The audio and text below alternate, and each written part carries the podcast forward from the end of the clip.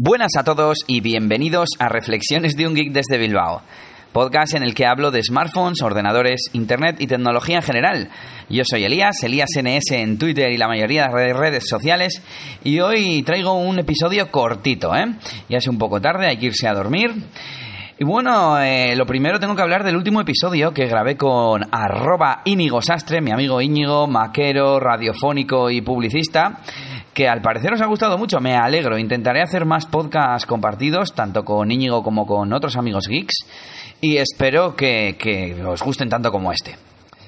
Bueno, pues ese podcast fue hace tan solo dos días, así que no hay muchas noticias. Lo único que he visto por ahí es el tema de que Android tiene ya cinco años. Tengo varios artículos para leer eh, y en cuanto pues los lea, pues os comentaré mis impresiones, mis opiniones, curiosidades que haya leído y las, os las contaré en el próximo episodio. Y hoy lo importante que tengo para vosotros es una recomendación. Hace tiempo que no os hago ninguna de programas, servicios y demás, y hoy toca una.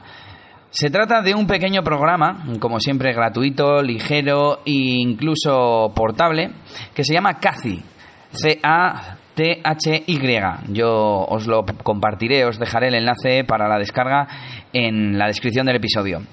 Este pequeño programa se trata de un catalogador para medios externos, es decir, no es como aquel del que os hablé, eh, aquel buscador llamado Search Everything, que lo que hacía era indexar tus discos duros y buscar rápidamente los archivos que necesitas, sino que es para introducir un CD, un disco duro externo, etcétera eh, añadirlo a la base de datos del programa y el programa lo deja guardado en un pequeño archivo. Entonces, aunque tú no tengas eh, conectados esos eh, dispositivos, puedes buscar archivos que, que, están dentro de ellos pues a través de este pequeño programa.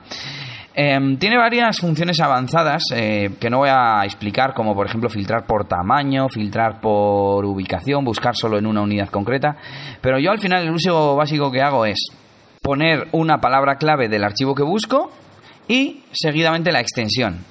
Eso sí, el separador es un asterisco, es un poco raro, pero bueno, es tan fácil como poner, por ejemplo, factura asterisco PDF. Y de esta forma nos encontrará todas las facturas eh, que estén alojadas en esos dispositivos o en el que hayamos seleccionado. Y si hemos utilizado algún otro parámetro como el tamaño, pues tendremos una búsqueda mucho más precisa. Yo utilizo este programa para buscar en mis viejos DVDs y viejos CDs incluso, eh, sobre todo música, porque yo colecciono mucha música, muchos MP3 y también archivos antiguos del colegio, otro tipo de documentos y cosas así. Bueno, y otra funcionalidad que podríamos decir que es interesante es la de navegar a través de un dispositivo, una unidad que ya tengamos escaneada y poder pues eh, ver todos los archivos y carpetas que lo componen, como si lo tuviésemos conectado a nuestro ordenador. Y otra pequeña funcionalidad que tiene mientras estamos navegando en estos directorios es poder hacer botón derecho y exportar una lista de los archivos que hay, eh, cosa que de vez en cuando pues puede ser bastante útil. Y nada, cortito el episodio de hoy con esta recomendación del programa Cathy. No tengo tampoco tweets, menciones en el hashtag. Os recuerdo que podéis escribirme en Twitter con el hashtag RGB Podcast y lo que escribáis pues yo lo leeré aquí en el, en el episodio correspondiente. También podéis escribirme a mí personalmente a través del propio Twitter en ElíasNS. Podéis escribirme un mensaje a través de Google Plus también, si queréis con consultas, dudas o lo que sea. Incluso podéis mandarme audios, ¿eh? Y nada, yo con esto me despido. Nos escuchamos en el próximo episodio. Saluditos de Elías NS y agur agur.